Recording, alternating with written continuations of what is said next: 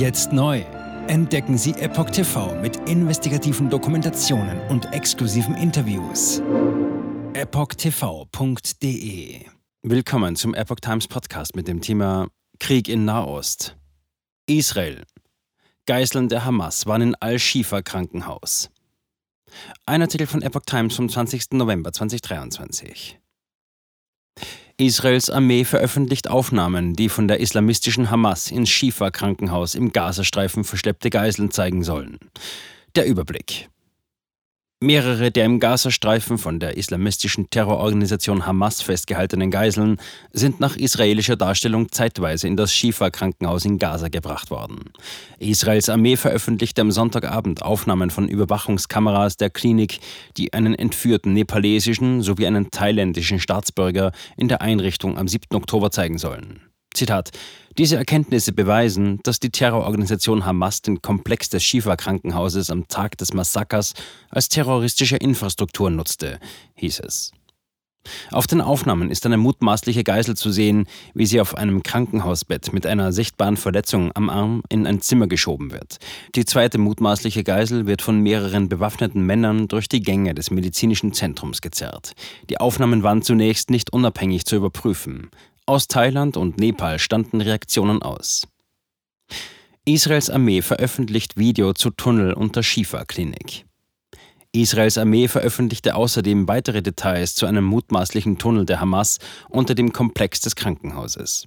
Der vor wenigen Tagen freigelegte Schacht führe zu einem Tunnel mit einer Länge von rund 55 Metern in einer Tiefe von 10 Metern, teilte die Armee am Sonntag mit. Dazu lieferte das Militär Aufnahmen von zwei Geräten, die den Tunnel von innen zeigen sollen. Am Ende des Tunnels befinde sich demnach eine explosionssichere Tür. Was sich genau hinter der Tür befindet, war zunächst unklar. Die israelischen Truppen seien zudem damit beschäftigt, die Route des Tunnels aufzudecken, hieß es vom Militär. Der Tunneleingang war der Armee zufolge im Bereich des Krankenhauses unter einem Fahrzeug freigelegt worden. Die Angaben waren nicht unabhängig zu überprüfen. Wie Armeesprecher Amnon Schäfler am frühen Morgen erklärte, wurden auch Waffen der Terroristen im Klinikkomplex gefunden, darunter AK-47 Sturmgewehre, Kalaschnikow sowie andere Kampfausrüstung. Israelische Soldaten sind trotz internationaler Kritik seit Tagen in und um die größte Klinik des Gazastreifens im Einsatz.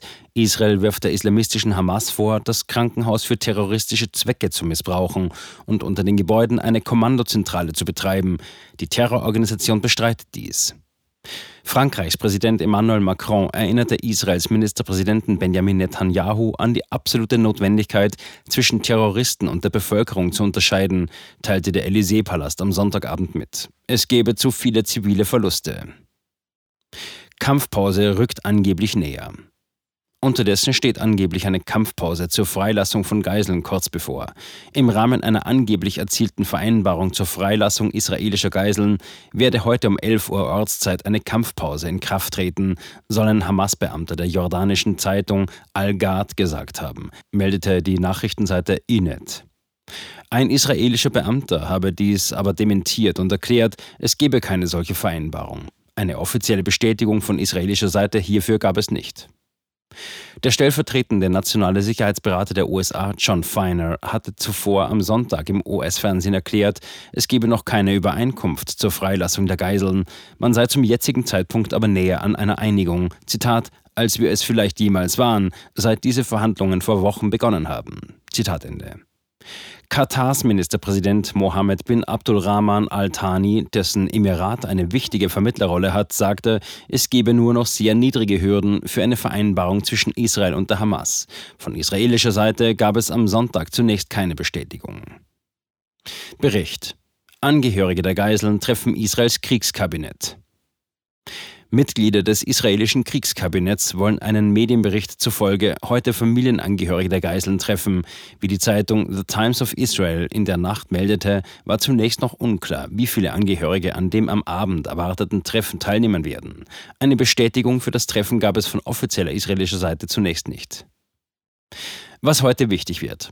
Der EU-Außenbeauftragte Josep Borrell beendet eine Reise in den Nahen und Mittleren Osten mit politischen Gesprächen in Jordanien. Um 18.30 Uhr wird es eine Videoschalte der EU-Außenminister mit Borrell und dem Außenminister Saudi-Arabiens geben. Der EU-Chefdiplomat und Faisal bin Farhan wollen dabei über Gespräche im Nahen und Mittleren Osten berichten. Jetzt sieben Tage den vollen Zugang zu spannenden Diskussionen wie dieser zur Transgender-Ideologie und ihre Folgen sowie vielen anderen heißen Themen sichern. Darunter auch das preisgekrönte Doku-Drama Gender Transformation, die Impfdoku Die verborgene Krise oder den Enthüllungsfilm Der Schattenstaat über die woke ESG-Agenda, die zu einer schönen neuen Welt der sozialen Gerechtigkeit führen soll. EpochTV.de Transgender. Wird als sehr cool dargestellt durch die Medien, durch TikTok, Reddit, Tumblr, Instagram, Facebook, Twitter, durch ihre Spiele in den Filmen. Warum tun sie das alle gleichzeitig? Ich war 15 Jahre lang Lehrerin an einer öffentlichen Schule. Unsere öffentlichen Schulen haben sich verändert. Vor fünf Jahren gab es keine Schüler, die sich als nicht-binär identifizierten. Wir wussten noch nicht einmal, was Genderfluid war. Wenn ich mit einer Person darüber sprechen würde, warum sie glaubt, im falschen Körper zu sein, meine Zulassung wäre in Gefahr. Ich sagte der Therapeutin, ich könnte vielleicht transgender sein, wüsste es nicht genau und bräuchte Hilfe. Er bestätigte mich sofort. Sie bestätigte sofort, dass ich eine Transgender-Frau bin. Diesen Kindern werden gleich nach der ersten Sitzung Pubertätsblocker verschrieben oder sie werden einfach durch die Operationen gejagt. Und dann habe ich mich schlecht gefühlt, müde und erschöpft. Ich fühlte, meine Mutter sagte, ich war kreidebleich.